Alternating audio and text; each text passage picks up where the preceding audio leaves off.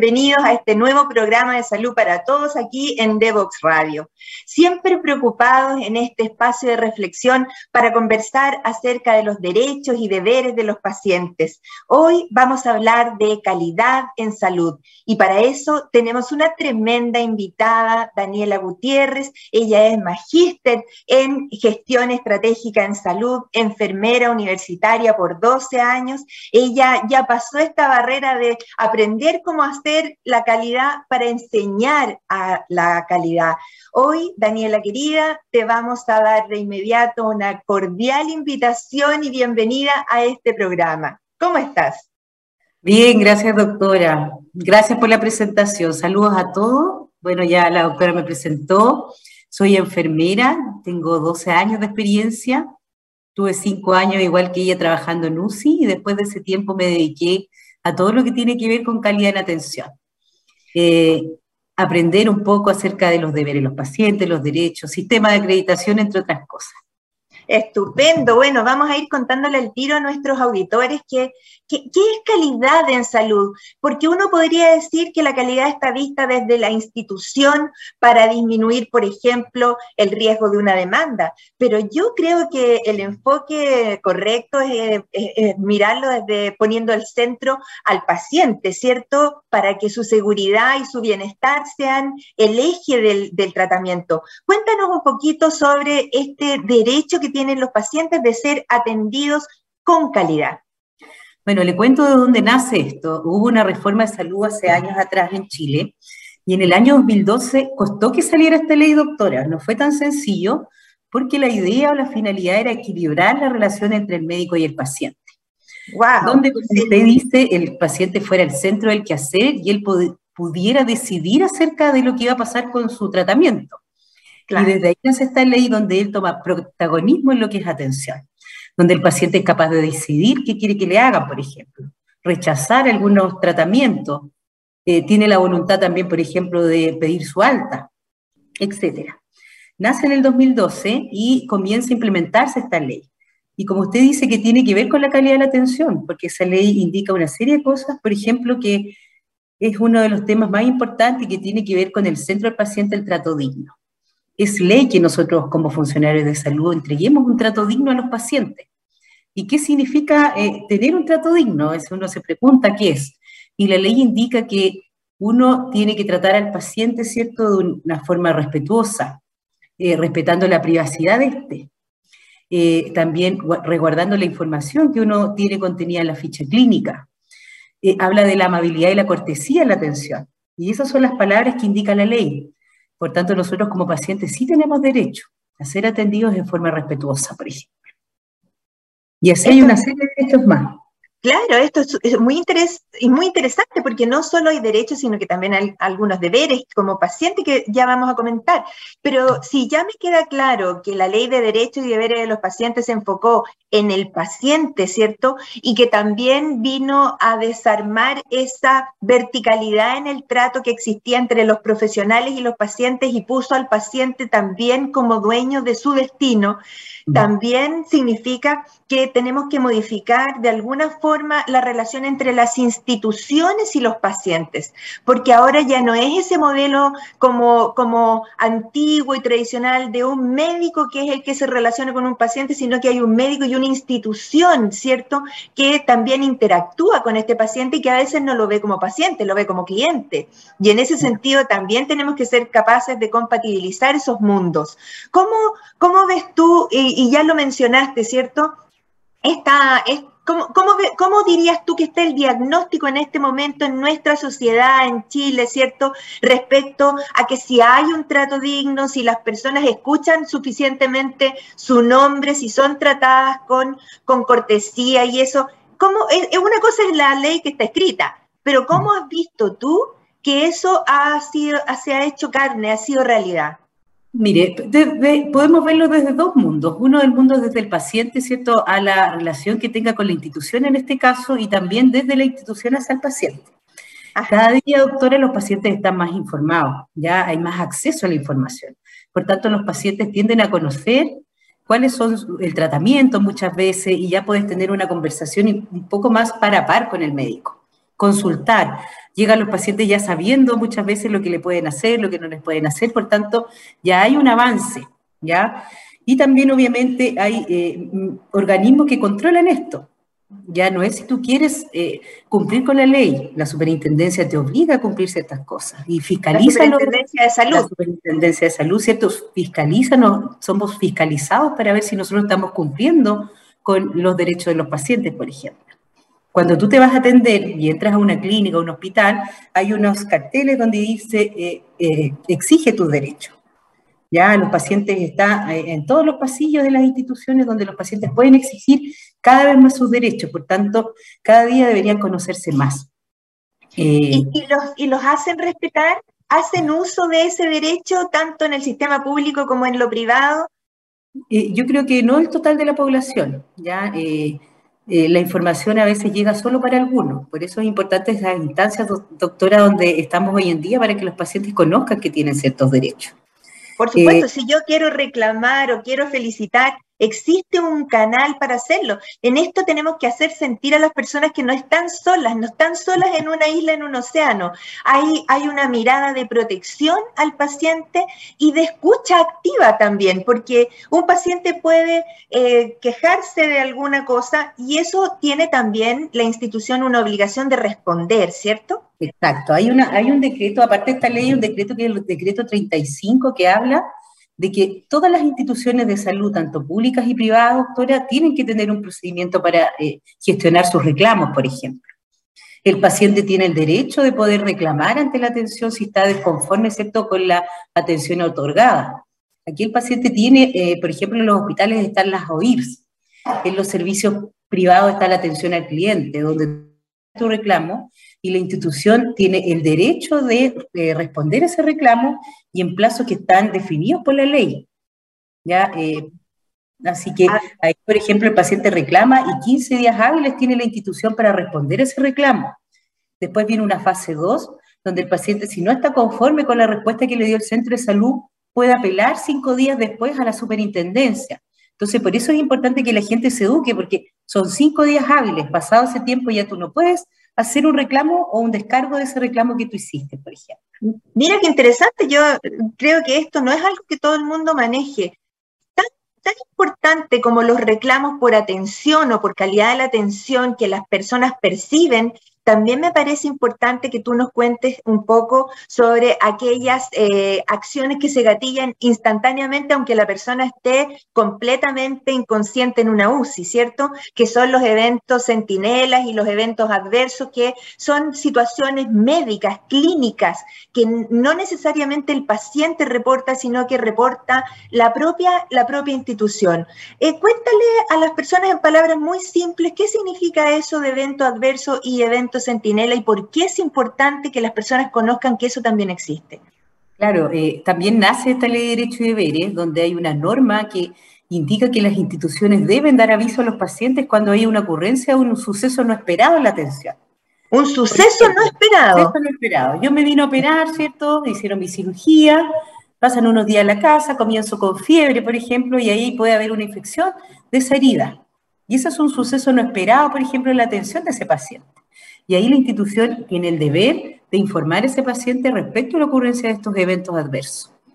O sea que tiene que haber transparencia de los procesos hacia el paciente. Eh, son situaciones que pueden ocurrir. Eh, y ahí nosotros estamos obligados, y dice la ley, que tenemos que actuar bajo ciertas normativas nacionales. Por ejemplo, las infecciones asociadas a la atención de salud, hay varias normativas que hablan de cómo las clínicas o los hospitales deben cumplir con los procesos clínicos, por ejemplo. Hay protocolos de caída, protocolos para prevenir las úlceras por presión cuando los pacientes están mucho tiempo en la misma posición. Todo eso está normado por el Ministerio de Salud. Por tanto, los prestadores tenemos el derecho de cumplirlos y también el deber de informar cuando hay un suceso no esperado en la atención, para que la eh, familia en este caso o el representante sepa lo que le está pasando a ese paciente. Claro, y, esto es tan amplio, claro, y esto es tan amplio como, como como que se salga una vía venosa o una sonda urinaria, que en realidad puede que, no pase nada adverso finalmente con eso, pero, pero puede llegar a ser tan grave como una caída o un fallecimiento de un paciente. Entonces, las personas em, tienen derechos a saber exactamente cuál fue la historia clínica del suceso que motivó esta, este acontecimiento. Y eso tiene, eh, está muy vinculado, me imagino, a los procesos de calidad de cada institución, ¿cierto? Todas las, eh, todos los hospitales tienen unidades de calidad que se preocupan de eso, ya que es la preocupación eh, estar evaluando, mejorando los procesos de calidad. Es importante, doctora, también mencionar que hay un libro que se llama Errores Humanos, es parte de la atención. Cuando uno entra a un centro de salud te explican que hay ciertos riesgos a los que tú puedes estar expuesto, ¿ya? Eh, se estima que el 10% de los pacientes pueden llegar a sufrir un evento o un suceso no esperado durante su atención. Por tanto, no es un porcentaje menor. Claro. ¿Cuál es ahí? Eh, eh, yo siempre digo, hay, situaciones que pueden ocurrir, ya sea por la condición del paciente, por la condición del entorno, qué sé yo, pero siempre es importante el cómo se maneja. Eh, ¿Qué protocolos o qué seguridad tenemos como institución para prevenir que ese paciente tenga un evento grave? Y ahí te quiero preguntar, los protocolos, por ejemplo, para prevenir caídas o para, para prevenir la administración de un medicamento a una persona alérgica, ¿son universales? ¿Son iguales en todo Chile? ¿Se manejan en forma común? ¿El Ministerio de Salud es el que dicta las pautas? ¿O, o cómo una institución desde Arica a Magallanes uniforma sus procesos? Ahí hay diferentes cosas. Por ejemplo, eh, hay normativas nacionales, pero no para todos los procesos. Las normativas nacionales son en infección, en caída y cosas generales. Pero también eh, hay, eh, las instituciones se han ido preparando con protocolos específicos, porque con toda esta reforma salud nació la reforma del GES y solicita la garantía de calidad. Y tener una garantía, de calidad, Ya. que tiene que ver con el GES te pide esa garantía de calidad, por ejemplo, para los hospitales, son 104 requisitos de calidad donde ahí te piden que tú normes una serie de procesos desde cuando el paciente ingresa con la identificación del paciente, cómo tú evitas que se opere un lado equivocado, y así una serie de procesos que te piden que tú los documentes, y a veces tú puedes decir, eh, hay leyes asociadas a esto, yo puedo escribir desde la ley o desde la evidencia o desde el proceso, ahí va a depender, doctora. De ahí se mezcla de todo un poco. Esto, esto es muy interesante porque ah. para las personas de a pie que no están en salud, puede que esto sea una, una revelación de que exista tanta regulación al respecto, pero es que de verdad la medicina eh, ha avanzado en estos últimos años a pasos agigantados, por ejemplo, en tipos de tecnología. Voy a inventar la resonancia nuclear magnética. ¿Sí? Pero para entrar un resonador, uno de los requisitos es que las personas no tengan un, eh, elemento protésico de, metal que sea incompatible con la resonancia. Entonces, hay que ir cada vez poniéndose al día en, los elementos de seguridad, lo que tú acabas de mencionar, la pausa, la pausa de seguridad antes de operar a un paciente para saber primero qué es el paciente correcto, la cirugía correcto, el lado correcto de la cirugía, y así Sucesivamente esto se ha aprendido en la práctica, pero es una práctica que ya se ha ido incorporando a, los, a la práctica de la medicina y a la enfermería y a toda la atención kinésica, en fin, de salud. Ahí podemos decir que es algo cultural, que ha ido avanzando desde a poco han ido cambiando las culturas en relación a la atención de los pacientes doctores. Yo creo que usted, eh, que lleva igual años en esto, se ha dado cuenta del cambio. Mucho. se ha dado cuenta que va cambiando y que cada día las personas están más informadas de lo que les pasa. Sí, desgraciadamente yo vi, vi la cara terrible que le, que, tenía el cirujano que operó la cadera contralateral de un ministro de la Corte Suprema y, creo que uno no quisiera estar en esa situación, pero así hemos aprendido a, veces con sufrimiento y uno no quiere eh, repetir una experiencia adversa para un paciente si ya tiene un aprendizaje al respecto. Yo creo que esto en las escuelas de medicina, de enfermería, se, se está incorporando como parte del, de la cultura y el aprendizaje, ¿sí? Sí, doctora, otra cosa, no es solo relación, en relación con la atención directa, también con la infraestructura, los procesos de equipamiento, todo eso está normado por el Ministerio de Salud. Por ejemplo, no sé si se acuerda hace un tiempo atrás que se quemó un hospital en Santiago. Sí, el, San Borja. San Borja. Todo eso está regulado porque te piden mantención preventiva en las instalaciones, tienes que tener prioridad de esas mantenciones, planes de evacuación, que tú pruebes tu plan de evacuación previamente. Todo eso ya está normado con la idea de evitar, ¿cierto?, que haya muertes en el proceso. y la gente puede evacuar o salir o no tener un evento no esperado, como lo dijimos. Claro, ahí, ahí tú dijiste la palabra más fuerte que, nos tiene que, que, angustiar el pensar que alguien por acceder a la atención de salud resulte perjudicado o peor aún, fallecido. Eso es lo inadmisible, por eso estamos conversando hoy día, por eso yo te quise invitar, querida Daniela, a ti como experta en calidad y que, me enorgullece mucho eh, haberte conocido en el fondo porque eh, eh, siento que muchas veces eso estaba de alguna manera como que era una consecuencia de lo que le iba a pasar a la persona. Y ahora sabemos que, que, no, que tenemos que ser capaces de cautelar su seguridad y no agregarle otro problema de salud como los que tú mencionabas, las úlceras por presión, la, nutrición o, no, o malnutrición durante una hospitalización prolongada, la supervisión permanente es algo que es activo, que tiene que hacerse, pero realmente muy estricta. Pero alcancemos a conversar, porque este es un programa que va a salir más cortito, pero yo te voy a invitar de todas maneras otra vez, porque en esto tenemos mucho que conversar.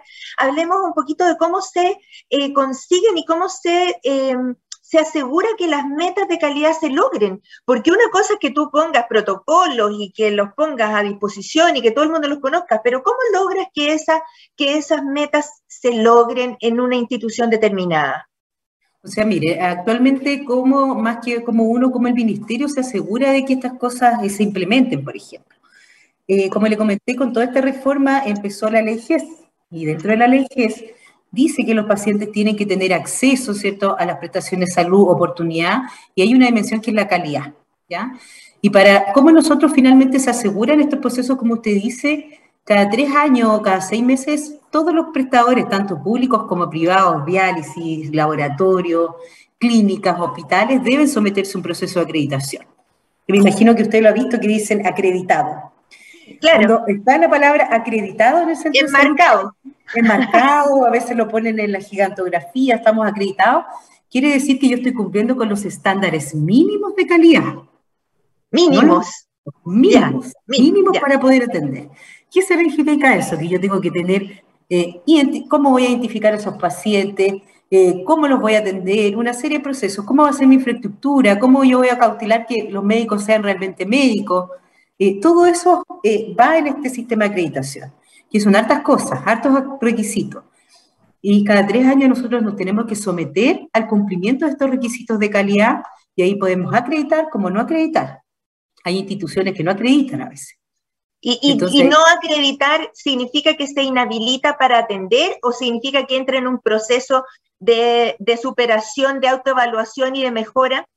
Entra en un proceso de mejora, pero puede pasar que tú no, logres acreditar y tengas que bajar ciertas prestaciones.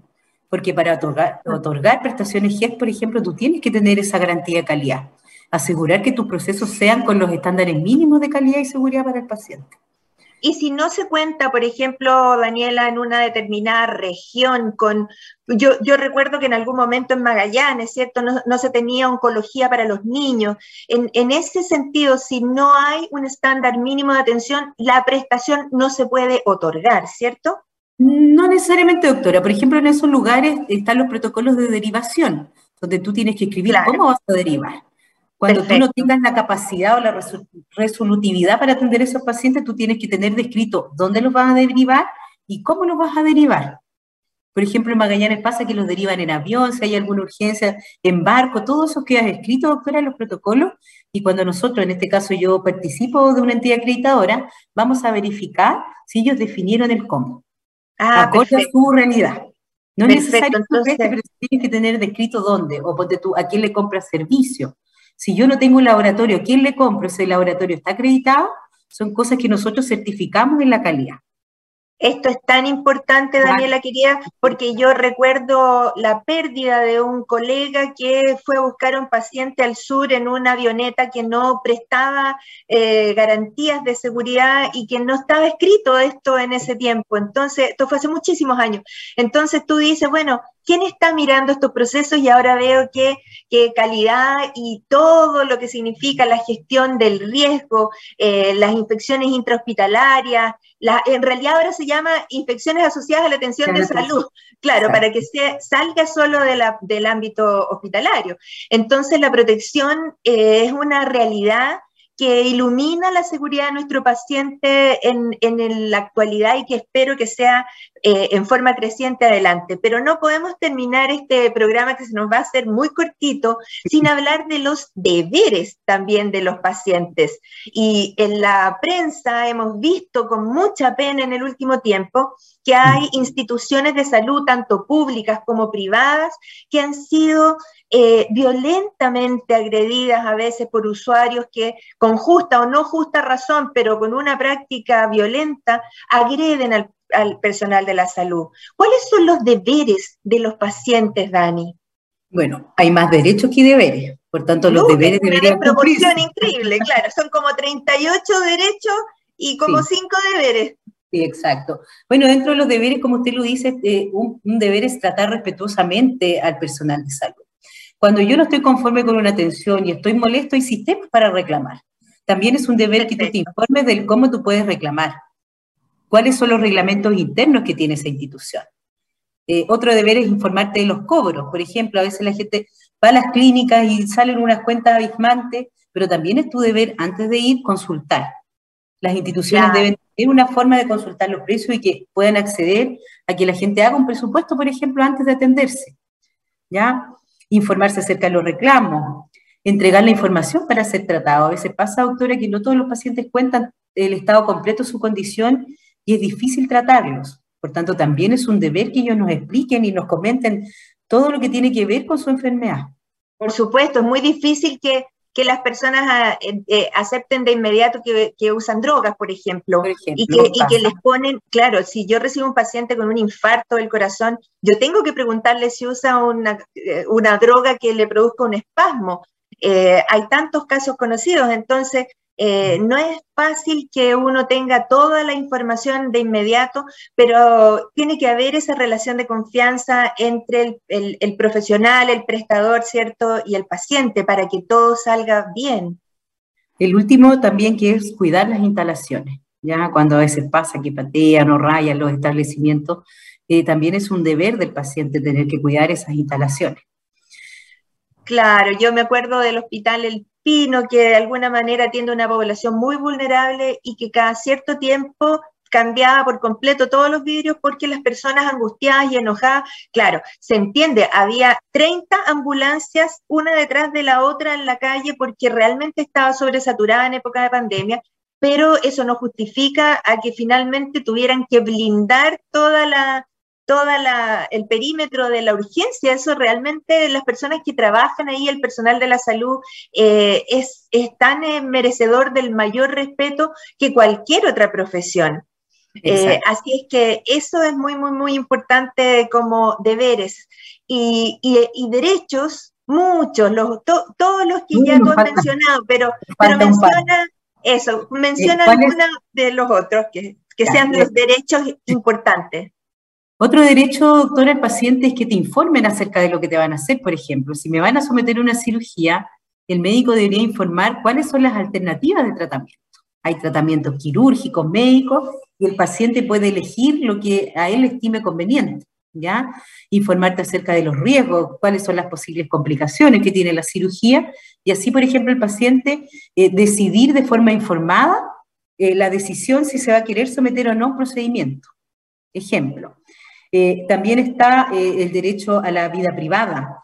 Cuando yo me atiendo y la información que yo le doy a usted como médico, esa información debe mantener una cautela reservada porque es un dato sensible. Ahora pasó, doctora, con el COVID, por ejemplo. ¿Puedo yo divulgar un resultado de un examen COVID? De una pregunta que usted hace.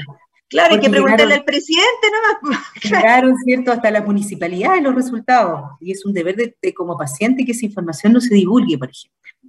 Claro, y en esto también Eh, recordemos que antes la gente que trabajábamos en medicina les fotografiábamos, ¿cierto? Eh, alguna lesión a los pacientes justamente para, para poder ir enseñando medicina, pero ahora está absolutamente restringida la posibilidad de, filmar, fotografiar, eh, hablar de un paciente en público, la reserva y la, la confidencialidad es uno de los valores más preciados en la atención de salud. Exacto, usted vio la noticia hace un tiempo atrás, un niño que trabajaba en un reality donde salieron sus información en la prensa.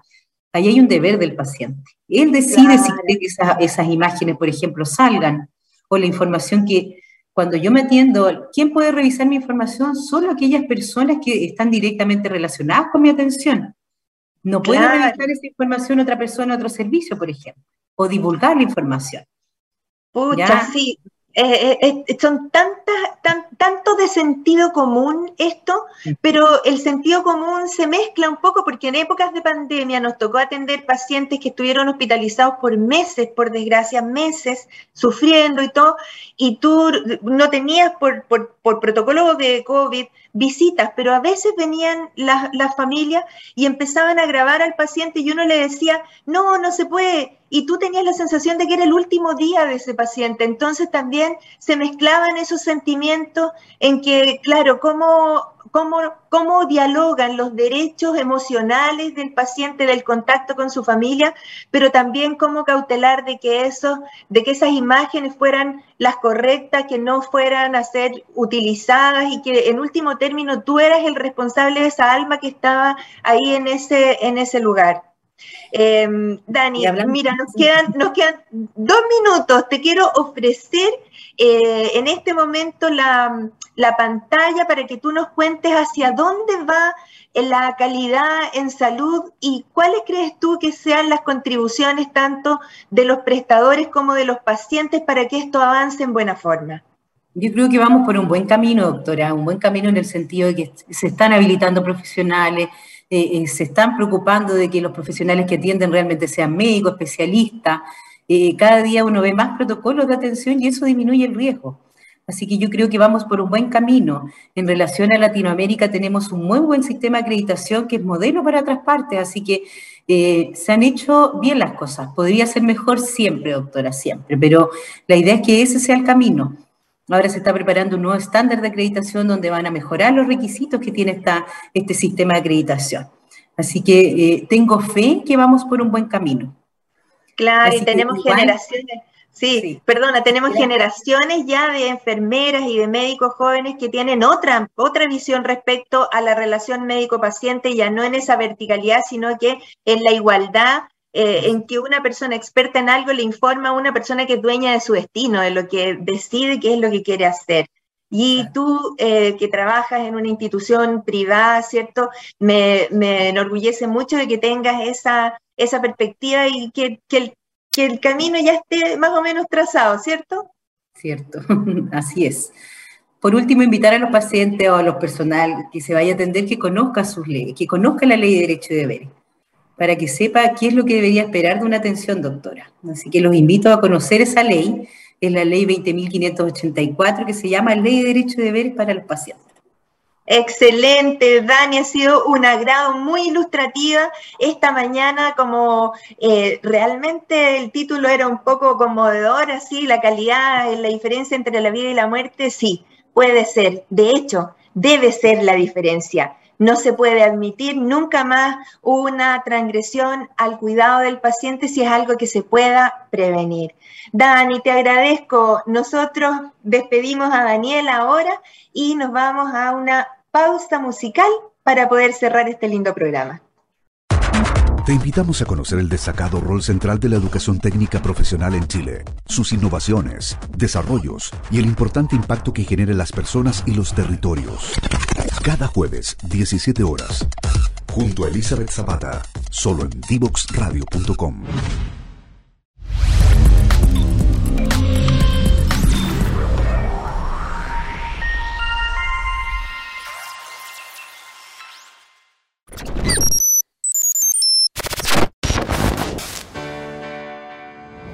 Lo que busca IDEO Digital es crear las condiciones necesarias para poder implementar las ciencias de la computación en el sistema escolar público chileno. Pero Mónica, ¿cómo harán eso? Oscar, lo haremos de tres formas diferentes.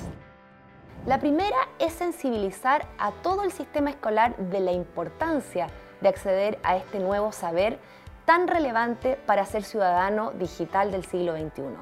Lo segundo que haremos es desarrollar contenido de primero a cuarto medio para que todos los alumnos puedan acceder de acuerdo a su nivel a este tipo de contenido, además de proveer todo el conocimiento para que los docentes puedan acceder y aprender cómo enseñar e impartir esta nueva materia.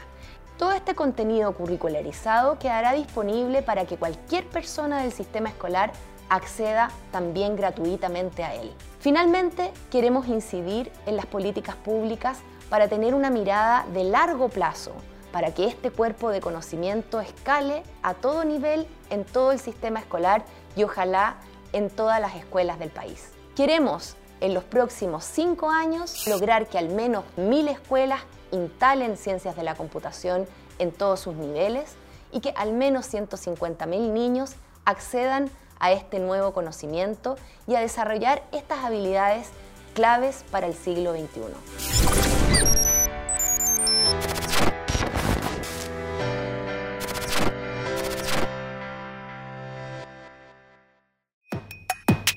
La mayoría de los niños y jóvenes usamos el Internet para hacer las tareas, encontrarnos o jugar con nuestros amigos. Y a pesar de todas las horas que pasamos frente al computador y el celular, tenemos pocas destrezas digitales. Esto tiene que cambiar. Necesitamos una forma en la que podamos aprender todos nuevos conocimientos que nos permitan desarrollarnos en esta área digital. Que cada niño, niña y adolescente de Chile, sin importar su contexto, su ciudad o el tipo de escuela a la que vaya, tenga la oportunidad de saber cómo se hace una aplicación o cómo funciona el Internet.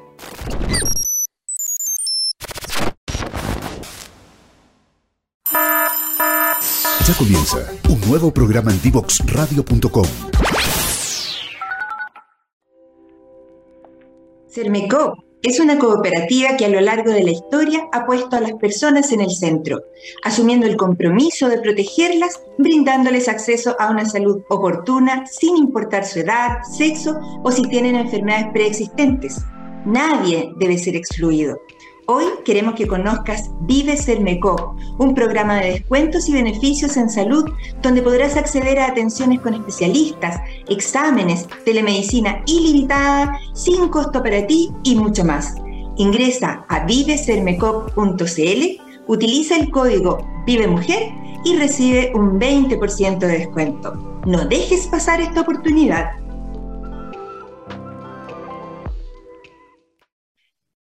Tenemos la misma oportunidad de atendernos en los sistemas privados o públicos de salud con eh, la misma calidad, la misma dignidad en el trato, la seguridad en la atención, la corrección en los cobros, la oportunidad de derivación a otro sistema si es que el sistema en donde estamos no da cuenta de la especialidad que requerimos.